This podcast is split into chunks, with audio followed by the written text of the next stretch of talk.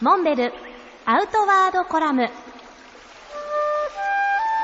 モンベルの辰野勇です。先月アウトドア義援隊の忙しい活動の中少し時間を見つけて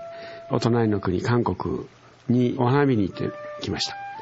まあ、意外と日本では韓国にそういうお花見の名所があるということを知らない方が多いと思いますけれども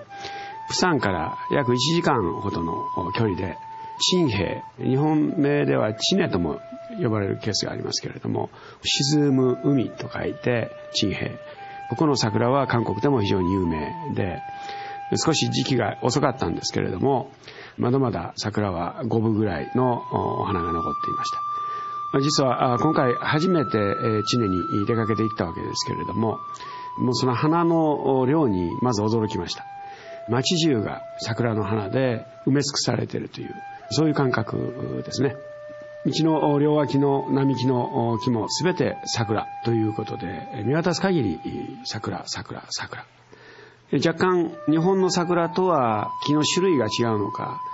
少し幹の色合いも違うように見えましたけれどもその先っぷりの見事さに圧倒されました。韓国の人はあまり花の下で宴会をやるというようなそういうお花見の楽しみをやられないようですけれども逆にハイキング姿で山道